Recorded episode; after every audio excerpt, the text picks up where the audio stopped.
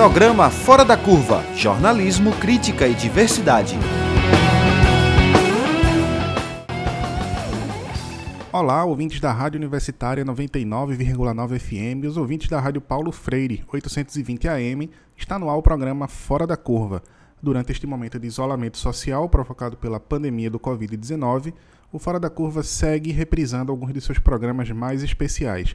E também estamos produzindo podcasts como este que você vai ouvir agora, que é resultado das lives que estamos fazendo em nossas redes sociais. Então lembra de acompanhar a gente também no Instagram e no Facebook para mais conteúdo especial. Você fica agora com a entrevista com Manuel Moraes, que é professor e titular da cátedra Dom Helder Câmara. A conversa foi parte de uma que começou com o cientista político Túlio Velho Barreto e está disponível também em nosso podcast. Fora da Curva Jornalismo Analítico na Rádio Universitária, a nossa rádio pública. Olá, Manuel. Olá, tudo bom? Tudo o som tá tranquilo? Tá sim. É... Manuel, bem-vindo. Você estava acompanhando a conversa aqui com a gente, né? Maravilhosa, parabéns. Túlio, é sempre um prazer ouvi-lo. Um grande mestre, um grande intelectual, maravilhoso. Uhum. É... Então a gente tem, na verdade, tem algumas questões que eu queria retomar para você e tem umas outras também que eu queria é, fazer é, para a gente dar continuidade a essa conversa. E aí a primeira, né, para aproveitar que a gente estava bem em cima dessa conversa, queria saber que leitura você faz desse dessa carta surpresa que apareceu no momento político do país, que são essa retomada das ruas, a gente está no meio de uma crise de saúde pública, mas o mundo inteiro está resolvendo encarar essa crise na rua e foi para a rua, nos Estados Unidos, na Europa e etc. Isso está começando a se refletir aqui no Brasil também, né? aconteceu em São Paulo, já tem também manifestação marcada aqui em Pernambuco. E no meio disso tudo a gente teve essas, essas, esses ataques cibernéticos, né? É, expondo dados, expondo informações, etc. É, queria saber é, do que você tem acompanhado, que leitura você faz sobre esse momento que o país está passando. Você acha que isso é uma coisa que vai ter um impacto muito grande no, no desdobramento da nossa democracia? Qual é a tua, a tua, leitura e tua expectativa em relação a isso?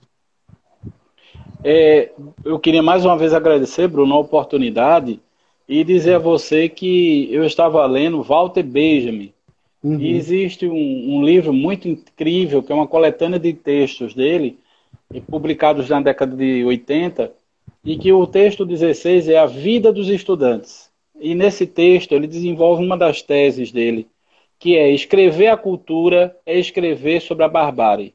Não existe momento histórico no mundo que não houve luta de classe, que não houve conflito, Bruno.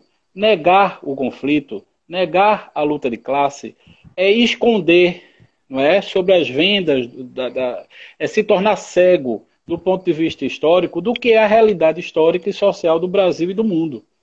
Então nós sempre estivemos em luta. Ailton Krenak, ele disse, eu tenho pena dos brancos, porque nós índios lutamos por 500 anos e sabemos lutar. Vocês brancos sabem lutar? Então é disso que nós estamos falando. A história da civilização está em disputa. O projeto civilizatório da Constituição de 88, eu não sei se está bom o som, tá mas o projeto, o projeto civilizatório da Constituição é, de 1988 está em risco. Veja, não é a Constituição apenas que está em risco, é uhum. o projeto civilizatório. É, nós temos hoje uma situação de mais de 30 mil pessoas mortas. Essas pessoas não estão mortas, Bruno, por uma questão de natureza elas estão mortas, são mortes evitáveis. É claro que não temos tratamento nem remédio, mas podíamos ter políticas públicas eficazes que minimizassem a situação da dor, da perda de milhares de pessoas que não tiveram acesso ou não terão acesso por conta dessa forma com que o mercado lida com a vida. Nós estamos hoje com um Estado que deixou de ser um Estado de direito para ser um Estado associado ao mercado ao hum. livre comércio, ao lucro.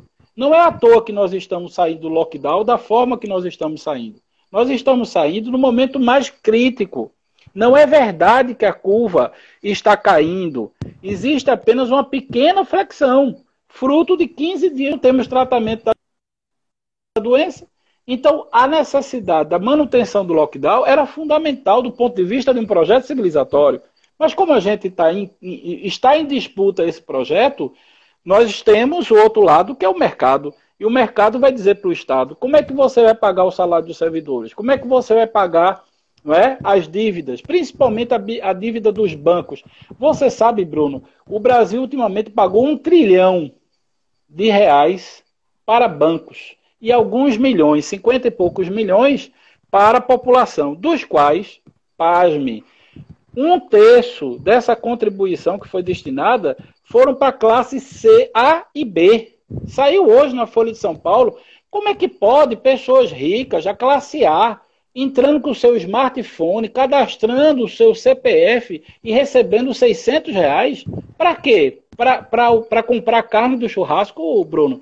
Veja, é dessa, é dessa situação que nós estamos vivendo. É uma perda de significados históricos que nós, que lutamos por direitos humanos, você como jornalista, bem sabe que é uma luta histórica que começa no momento em que nós nos constituímos como sociedade. Uhum. É, esse, esse, era justamente um ponto que eu queria estender contigo. Né? O, a gente passou 20 dias no meio de uma pandemia sem um ministro da Saúde. E aí chegou essa decisão de oficializar um militar no cargo, o que conecta um pouco essa conversa que eu estava tendo com o Túlio, que é o aumento é, desenfreado de militares dentro do governo. Mas isso também coloca em evidência a forma política como o governo federal está escolhendo para tratar dessa crise sanitária. Né? É, e aí eu queria que tu pudesse, na verdade, ampliar um pouco isso que você já começou a falar, essa perspectiva do, do, do que, é que significa para um país feito o Brasil a gente politizar nessa dimensão, porque a gente começa a entrar em questões como negacionismo, é, como a, o, o, jogo cruzado de interesse, né, que envolve, por exemplo, o uso da hidroxicloroquina é, no, no, no, tratamento do, do, do coronavírus, etc. É, como é que tu vê essa politização de uma questão de saúde pública num país que tem uma democracia que está tão fragilizada como o Brasil? Então, Bruno, veja, é, na prática, nós estamos falando, eu até fiz um texto que está publicado no Marco Zero, eu uhum. quero aqui fazer uma propaganda dele, chama-se O Golpe de 64 Reencarna, né, do fazer morrer ao deixar morrer. Porque na prática, a ética da ditadura, o projeto da ditadura é um projeto de poder, não era um projeto civilizatório. Aliás, é o que acontece hoje. Na verdade, nós é, é, é, estamos vendo o, o, os militares ressuscitarem na cena política brasileira e concordo com o Túlio, eles vão ficar por muito tempo. Porque houve uma aliança lá atrás, eu só quero ampliar o pensamento de Túlio, é porque nós não podemos esquecer o lava-jatismo. O uhum. lava-jatismo produziu uma força política de legitimidade absurda de combate contra a corrupção. Desmoronou os principais políticos e garantiu a eleição de Bolsonaro. A eleição de Bolsonaro foi baseada numa aliança entre o bolsonarismo, que a gente ainda não sabe na ciência política se é ainda uma corrente ideológica em si, ou se ela é uma, uma digamos assim, uma atualização do antigo integralismo, do antigo nazifascismo, porque é um pensamento que tem raízes, vejam, bastante identificadas. É, você tem um pensador constitucional alemão chamado Carl Schmitt, Bruno. E o pensamento uhum. de Carl Schmitt defende a tese de que o, o, chanceler, que no caso era Hitler, ele era o guardião da Constituição. E Hitler consegue, com Carl Schmitt, defender uma, uma é, compreender uma tese constitucional, desenvolver uma tese constitucional em que os interlocutores, ou seja, os juízes, a justiça, deve buscar nas ruas o entendimento acerca do que a sociedade quer ter é, sobre a Constituição. Então, esse pensamento de Carl Schmitt, ele está encarnado no pensamento de Bolsonaro. Um dia desse ele disse, eu sou a Constituição. Ele quer estabelecer o artigo 142, observe, um artigo que na Constituição absolutamente dá é, é, resguardo à tese de que os militares são a última palavra acerca do direito constitucional. Os militares não estudam direito constitucional. Os militares não têm formação jurídica. Eles não podem interpretar a Constituição. A Constituição é interpretada por um órgão superior, não porque ele é superior, mas porque ele interpreta a maior lei, que é a Constituição. E esse, veja, esse sistema constitucional que nós estamos falando, que é o sistema do constitucionalismo, ele nasce na Revolução Francesa e ele se desenvolve pós Segunda Guerra Mundial criando, numa perspectiva de Kelsen, desculpe falar esses termos mais jurídicos, mas é numa perspectiva de Kelsen, uma interpretação, Bruno, neutra e não política, como diria Carl Schmitt. Porque na prática o que aconteceu com a Lava Jato foi que se publicizou uma tese e de se judicializou a política, politizando o judiciário. Então juízes viraram políticos. Juízes passaram a jogar o jogo político e, aliás, viraram ministro ministro do governo e rompeu. E quando rompeu, a, as pesquisas, as últimas pesquisas mostram que houve uma é, queda de popularidade do governo porque o ministro Moro saiu do governo. Então, eu acho, Bruno, veja só, diferente de, é, do meu amigo Túlio, meu grande mestre, um grande referência, é, eu acredito que existe uma ruptura, veja só, em uma, uma coisa que lá no golpe de 64 nós chamamos, veja só, de golpe civil-militar. Não foi um golpe militar. Foi um golpe que teve a base da OAB, nós tivemos o apoio da CNBB, nós tivemos apoio da sociedade civil, de igrejas, né, protestantes, que foram à rua e fizeram manifestos, abriram faixas dizendo por Deus, pela família e pela propriedade, e não pelos direitos sociais. Essa coisa de reforma agrária, de direitos libertários, de imprensa livre, isso é coisa de comunista, de Bruno, que é professor da universidade e deve ser subversivo. Né? Então, é, veja, o golpe de 64 não é de longe um golpe dos militares. É um uhum. golpe que foi ancorado em uma perspectiva ideológica de Guerra Fria. E ele foi sendo atualizado por conta da história da América Latina. A gente não pode esquecer da Operação Condor, que foi uma operação coordenada por todas essas ditaduras que amplificou o regime totalitário em todos esses países. Né? Então, na prática, o que nós temos no Brasil, Bruno, é um projeto de associação de um pensamento ultraconservador, de raízes nazistas e fascistas, que se integraram, em tese, numa, se revestiram, se atualizaram, não é? Através das mídias.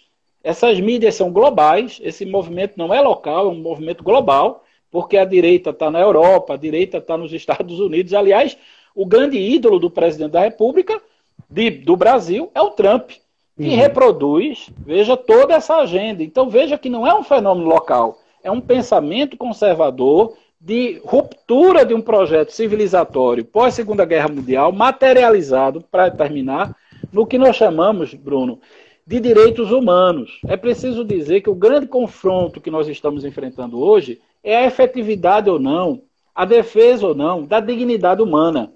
E aí eu entro na sua pergunta sobre a Covid. Muita gente vai morrer porque a Covid era uma doença que tem uma capacidade de transmissão altíssima. Ela não é uma gripezinha. Ela é uma situação. É, Para você ter uma ideia, morreu mais gente nos Estados Unidos agora do que na guerra do Vietnã. E olha que a guerra do Vietnã é a guerra que modificou totalmente a política americana, principalmente a política externa, com a eleição é, né, de, de, um presidente democrática, democrata, que foi é, é, é, o, o, Kennedy, não, o, agora me esqueci o nome, do presidente americano que rompeu a política é, de Kennedy, que é uma política intervencionista, e nós temos a eleição de Carter. E a uhum. eleição de Carter ressignificou a política americana, interna e externa. E foi aí, Bruno, que os militares criaram a Operação Condor na América Latina. Quando eles viram que Carter ia abandoná-los, eles disseram: nós não vamos deixar, é, nós não vamos deixar que essas pessoas que nós excluímos do poder voltem ao poder para nos prender. E aí criaram o chamado anistia. O que é anistia, Bruno? É a anistia que nós tivemos. A anistia de 79, ela foi uma anistia, por isso o nome anistia, produzida pelos, pelos militares para impedir processos de investigação e de responsabilização pelas graves violações de direitos humanos. Que é isso que Bolsonaro tentou fazer. Ele tentou editar uma medida, observe, que dava imunidade aos agentes do Estado para reprimir. Aliás, o governo aprovou uma série de medidas, uma delas impedia ou, ou tentava impedir a lei de acesso à informação. E eu denunciei nesse texto que o governo quebrou as pernas porque o ministro Alexandre Moraes é, vetou essa medida do governo e, portanto, a lei de acesso à informação está em plena vigência. Eu acho que nós temos um, uma situação muito grave que ao longo do programa a gente vai poder debater. Sim, é, eu estava conversando com o Túlio sobre alguns agentes específicos, né? Falei é, sobre essa relação com os militares, a gente conversou sobre esse enfraquecimento da base aliada, né, do, do governo dele, mas a gente tem outros agentes também no meio dessa confusão toda política que o país está passando, que eu queria é, que tu pudesse trazer a tua perspectiva. Eu queria que tu é, é, que leitura você faz, né, e, e, de que forma você interpreta a atual postura da Câmara, principalmente, especificamente, Rodrigo Maia, é, e também do próprio STF, frente a toda essa, essa fragmentação política que o país está passando. Veja, é, é preciso lembrar, Bruno, que na história republicana brasileira, nós já tivemos a figura do alto golpe. Né? Getúlio uhum. Vargas, em 37, é, criou a primeira fake news da nossa história e produziu o, a polaca, não é? Quer dizer, uma ameaça, perdão, o plano Cohen. E, portanto, ele impôs no Brasil uma Constituição de 37, que foi uma Constituição extremamente autoritária, subverteu a ordem democrática aos interesses é, dele, de Getúlio. Então, vejam, é, nesse contexto atual, nós podemos ter um golpe, um fechamento do regime. Aliás, Todas as instituições democráticas estão lançando documentos, inclusive os procuradores federais, não é? A, colocando a situação. O AAB lançou um documento recente, que é a posição de toda a advocacia nacional, acho que uma, uma nota muito corajosa em defesa do Estado de Direito, e um parecer contra a interpretação do artigo 142, que eu acabei de falar. Ou seja, se nós estamos discutindo a possibilidade de um golpe militar, é porque ele existe, Bruno. Agora, ele existe porque a sociedade, observe, ainda está, digamos assim, é, de certa forma, ainda influenciada por uma ideia ou por uma compreensão de que nós estamos ainda vivendo uma democracia.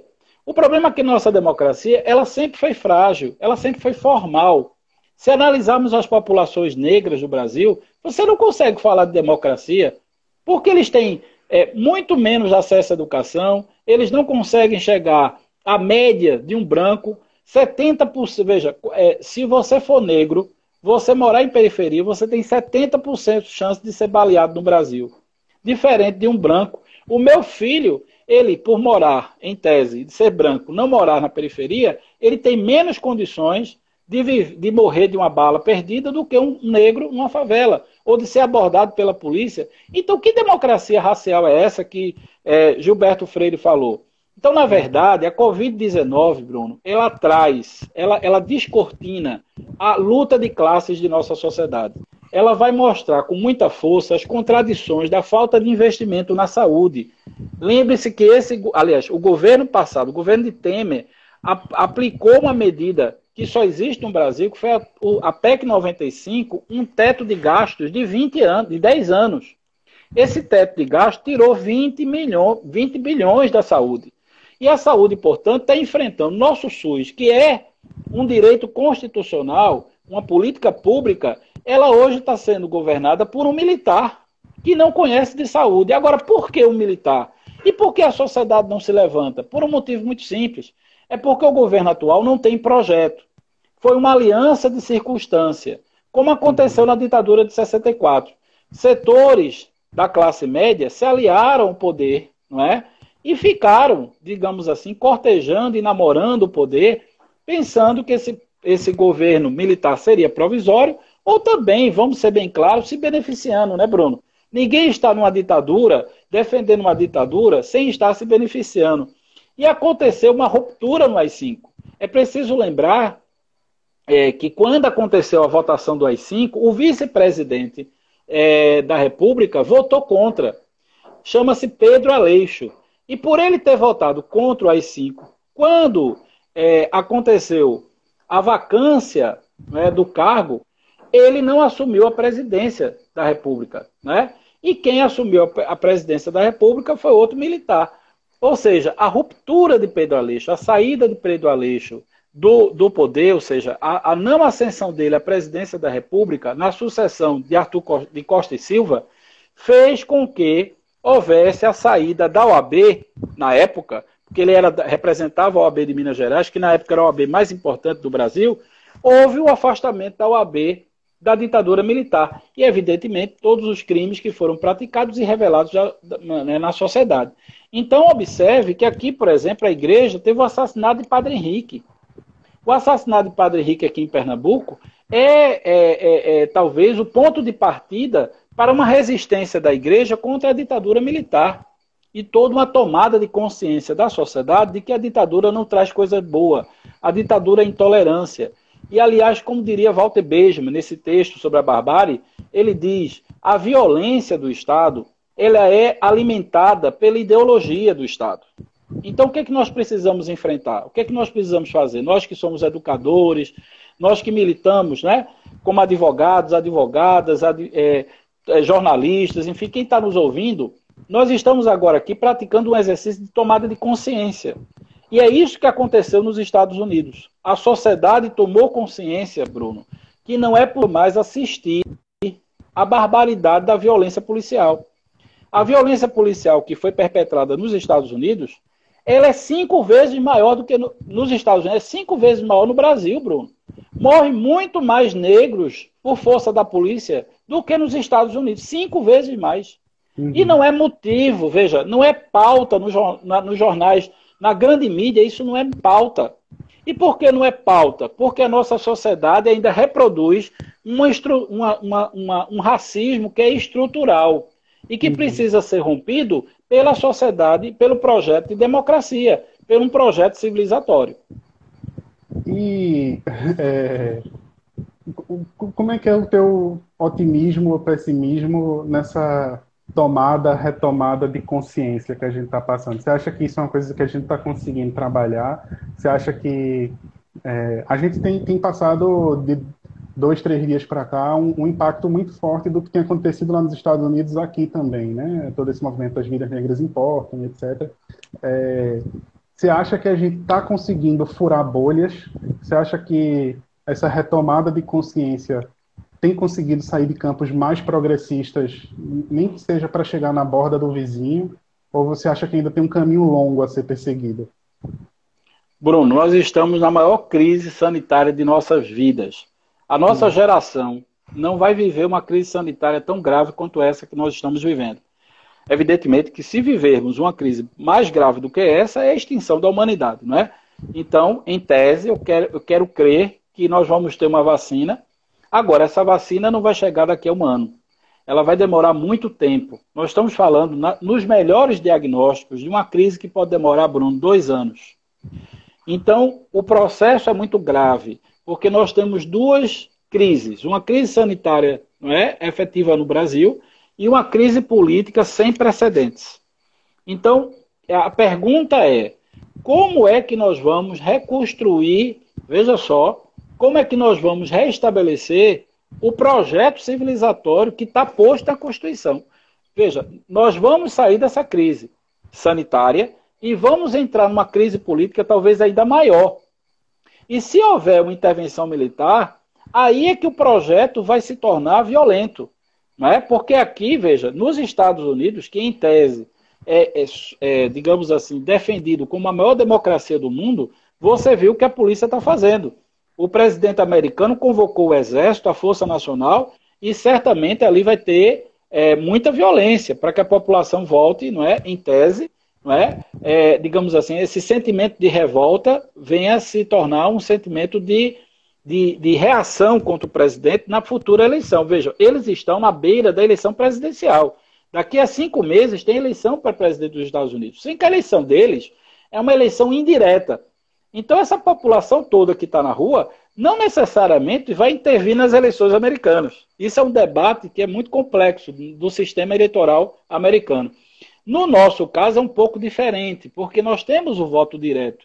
O sufrágio secreto universal garante, de certa forma, uma vontade popular. Daí porque Túlio muito bem apresentou a possibilidade oportunista de unificar as eleições de 2021 ou 22 para impedir um plebiscito nessa, nesse ano, ou seja, uma avaliação negativa e uma perda é, de base popular do presidente da República. Essa perda já está sendo sentida pelas pesquisas e, efetivamente, eu acho que o governo tem dificuldade de dialogar com a democracia, ou seja, os movimentos que surgirem, Bruno, certamente enfrentarão uma barra muito pesada na rua, porque o governo que não tem compromisso com a democracia vai querer impor o medo.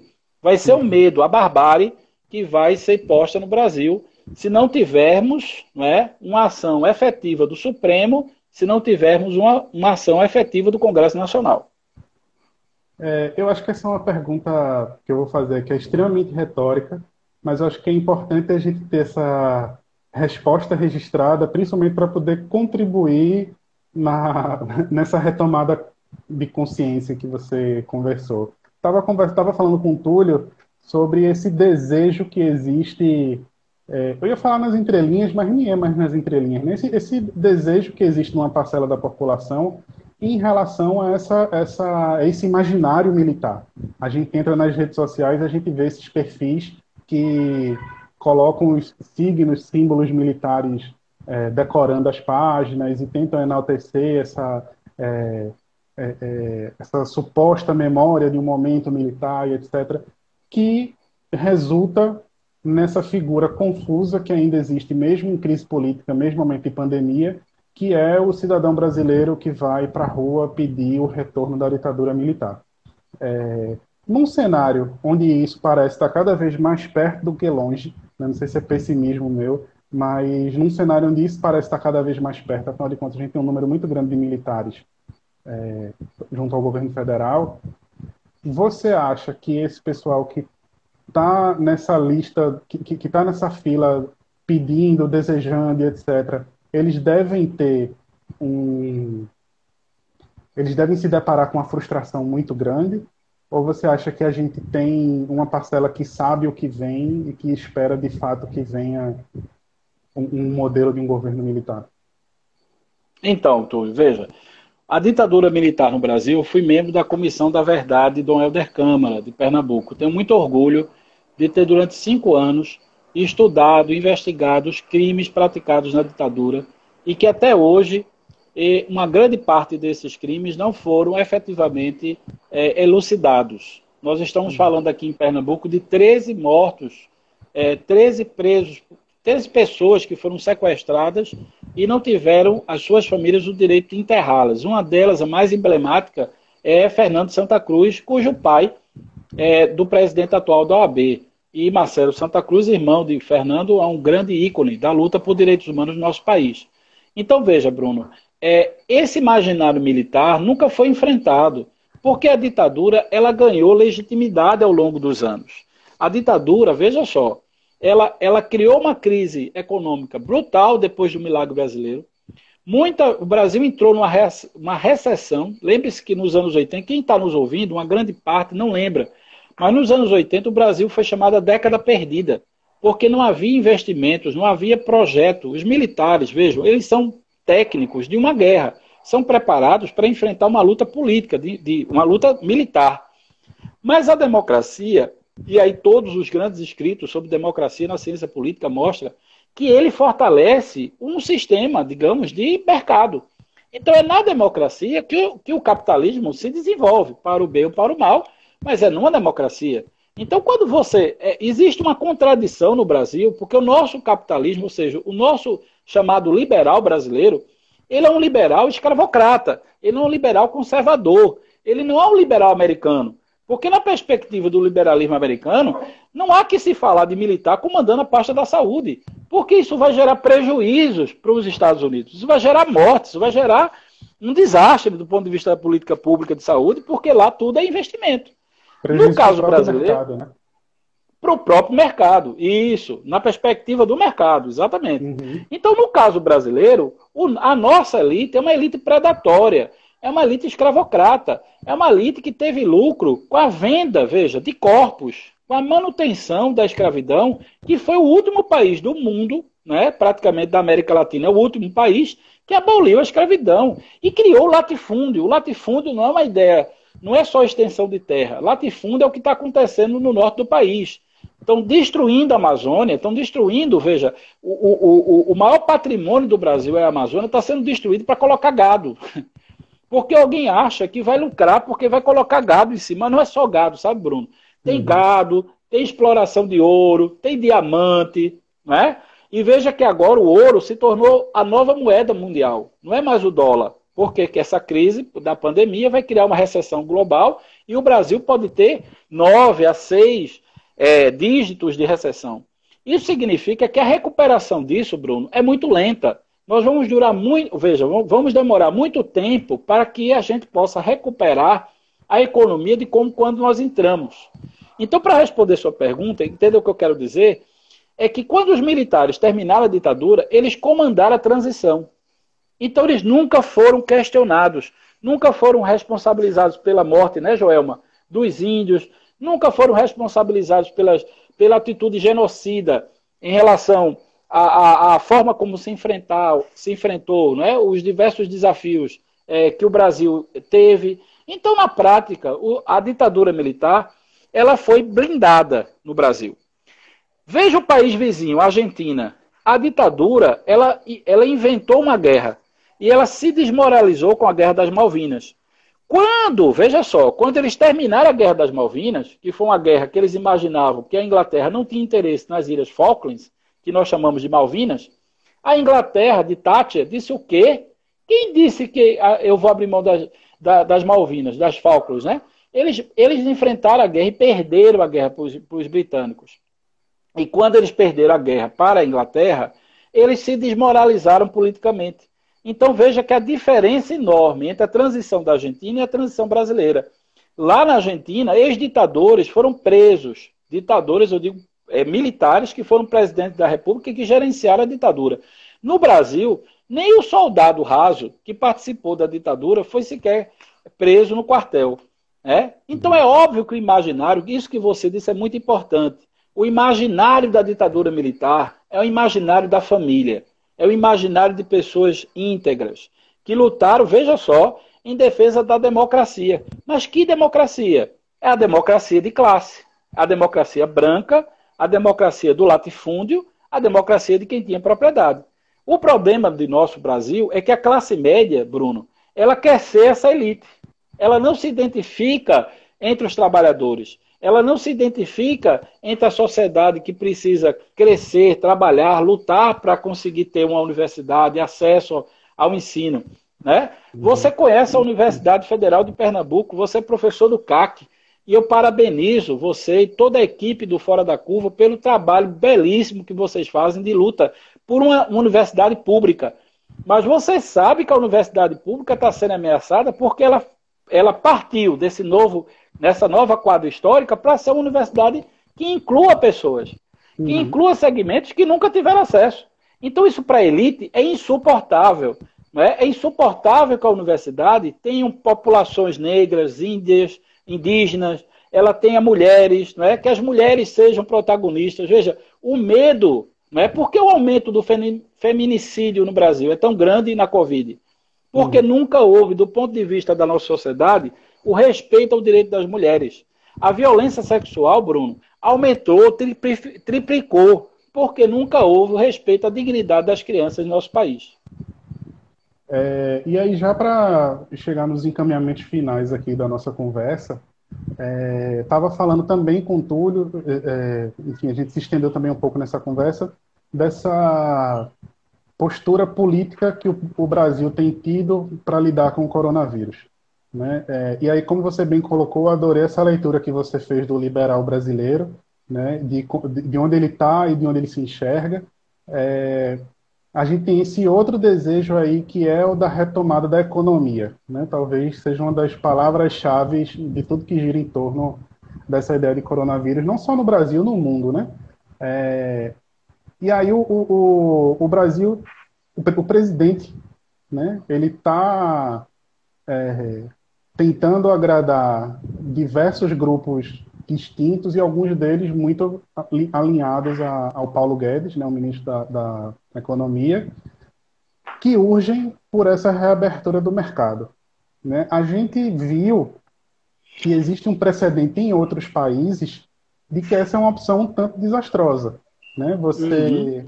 reabrir sem, sem, é, sem um, um, plano, né? e a gente oficialmente não tem um plano, isso é uma coisa que está muito clara no, no momento isso. atual do país. É, só fez aumentar a curva de contágio, só fez aumentar a curva de, de, de, de mortes. É, mas parece que nesse jogo de interesses, né, que a gente começou falando dos militares, mas tem esse outro elemento aí do mercado muito forte, é, tem muito brasileiro que está querendo pagar para ver. E como o Túlio me colocou e como você complementou também de uma forma muito boa, é, as pessoas estão morrendo e mais pessoas vão morrer. Né? É, você acha que isso pode ser um elemento de impacto tanto nesse governo quanto para o desdobramento, esse pagar para ver, né? pode ser um elemento de impacto tanto para o desfecho desse governo quanto para o desdobramento da nossa democracia? Bruno, eu não sou otimista. Eu tento ser realista. Hum. Na ciência política, o, o, cientista político ele não, é uma, ele não é um oráculo. Ele não diz o que vai acontecer no futuro porque ele não tem é, esse poder. Agora, os cenários são os seguintes: os cenários é que nós podemos chegar rapidamente a ter mais mortos do que os Estados Unidos. Esse é um cenário. E a pergunta é: quando isso acontecer, nós vamos também ter a sociedade é, rebelada como estamos vivendo nos Estados Unidos de hoje? Porque, veja, o Brasil é um pouco uma cena, é como se a gente estivesse vivendo é, um, um, dois minutos atrás da história, não é? Então, assim, o que, o que nós estamos vivendo hoje, na história da humanidade, é o que os Estados Unidos estão vivendo hoje. Ou seja, os nós vamos chegar onde os Estados Unidos estão vivendo hoje, ou seja, mais de 100 mil mortos e com, e com certeza essa escala indo para a política, porque o Trump ele politiza a Covid como o Bolsonaro também politiza. Então o fenômeno me parece que é um cenário possível. É possível que ao chegarmos em um número X de mortes, a população que vai ser vítima, porque quem vai morrer são mais pobres, são mais negros, são mais indígenas, não é? E essa população, ela forma o que Marx chamou de lupen, proletariado. Ela, ela equilibra o mercado, ela equilibra o valor do salário. Então, quando essa população se vê desassistida, ela não perceber mais que existe promessa que o Estado não vai lhe assistir, inclusive o presidente ou mesmo os governadores de Estado, isso pode gerar um processo de, é, de revolta. Isso é um cenário. Eu não posso dizer a você que isso vai acontecer. Isso é um cenário. Depende de outros fatores. Né?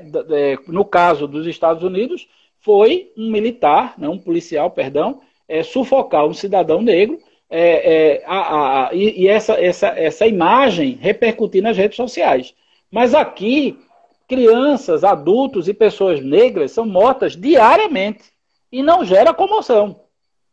Até que ponto isso vai acontecer? Até que ponto uma cena de alguém morta, ou sendo morta, ou sendo estrangulada, no Brasil vai gerar uma comoção como nos Estados Unidos? É uma questão de cenário. Para mim, vidas negras importam. Né? Para mim, vidas negras são muito importantes porque elas são constitutivas da minha humanidade. Eu não posso viver como humano distante da realidade social das pessoas. Então, na prática, essa consciência pode gerar amanhã uma, uma nova sociedade, mas depende, como a gente estava falando, da tomada de consciência. Um outro cenário, Bruno, é o, é o pior cenário. Veja, é o cenário da indiferença, é o cenário da falta de compaixão. Né? É, nós, classe média, nos trancarmos em nossas casas, não é? a população tentar sobreviver e o Estado assumir, como diria Walter Benjamin, uma radicalidade violenta para fazer contenção. E aí a ditadura pode ser uma grande oportunidade de lucro do ponto de vista da estratégia de quem está no poder.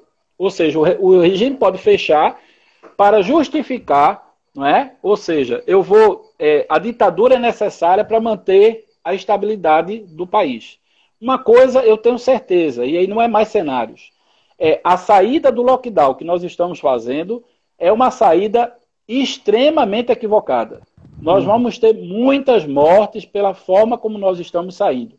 Como você bem disse, não tem um planejamento, não tem, nós não temos leitos. Veja, não temos uma central de regulação que permita que os leitos privados sejam ocupados pelo SUS. Isso faz uma diferença enorme do ponto de vista do planejamento, porque o sistema SUS já está estrangulado. Nós já não tínhamos leitos de UTI antes da crise. E agora a situação piorou, Bruno. Nós já temos hoje, hoje, independente do que vai acontecer amanhã, pessoas que estão esperando por um respirador. Hoje, dados oficiais. Então, como é que nós vamos sair da. Veja, é, é, é como se nós estivéssemos, e aí a propaganda, não é tudo que a gente está vivendo nesse mundo de rede social, meio que a propaganda estatal produz um efeito. É, é, uma anestesia nas pessoas. As pessoas querem crer que nós estamos melhor porque o número de mortes diminuiu.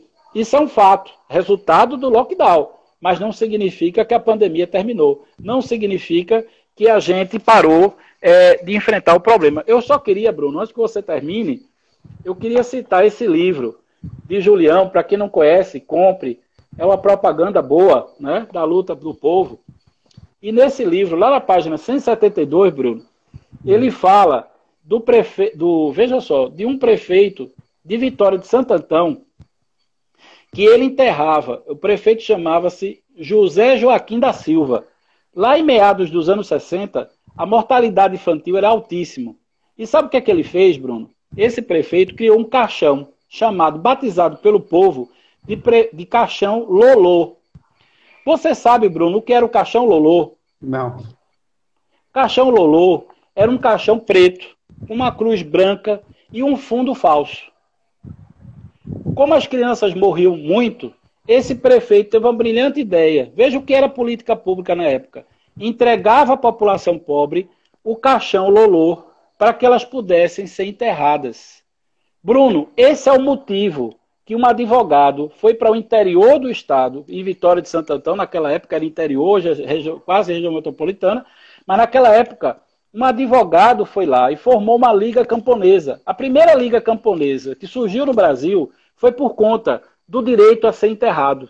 E isso foi, te, foi tema, esse direito de ser enterrado, mobilizou os trabalhadores de Galiléia, mobilizou a criação das ligas camponesas e mobilizou José de Castro, que produziu um livro chamado Sete Palmos de Terra e um Caixão, né? e depois, no mesmo ano, João Cabral de Melo Neto escreve é, a, a, sua famosa né, Morte e Vida Severina. É, eu não podia deixar de ler essa pequena estrofe. Ele diz: Esta cova é quem estás, com palmos medida, é a conta menor que tirastes em vida. É bom, é de bom tamanho, nem largo nem fundo, é a parte que te cabe deste latifúndio. Não é cova grande, é cova medida, é a terra que querias ver dividida. É isso, Bruno. A luta do povo, como diria Walter Benjamin, é a luta contra a barbárie. E é isso que a gente está se insurgindo, por isso que a gente está hoje aqui fazendo essa live. Esse trecho que você leu foi musicado por Chico Buarque também, né? Olha aí, coloca no podcast. É, eu vou, vou, vou incluir. Eu gosto muito dessa música de Chico. É linda, é, é linda. Que é.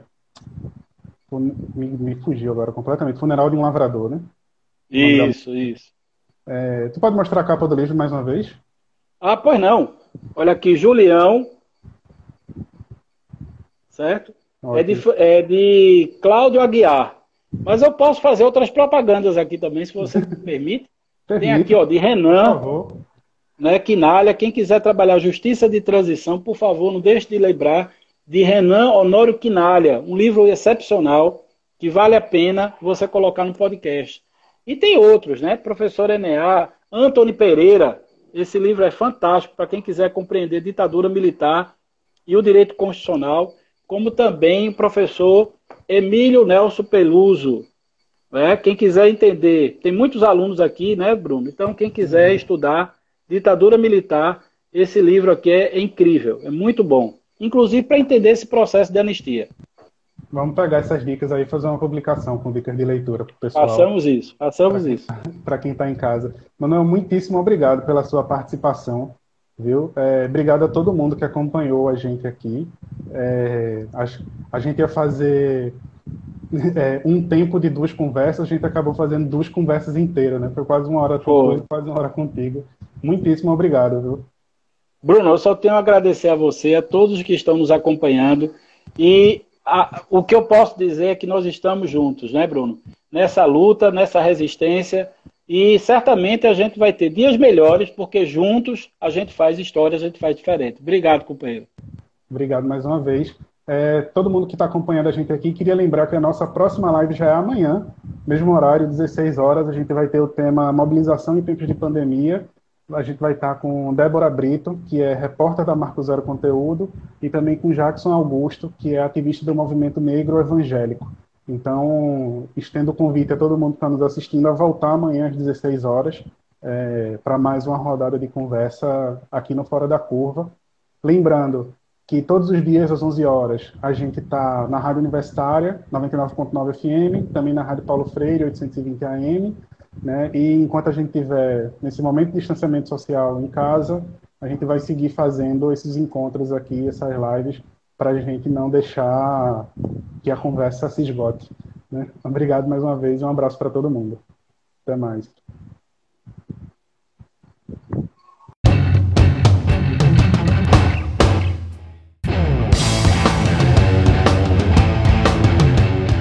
O programa Fora da Curva é uma realização do Departamento de Comunicação Social da UFPE, com o apoio do Departamento de Sociologia e do Núcleo de Rádio e TV Universitária.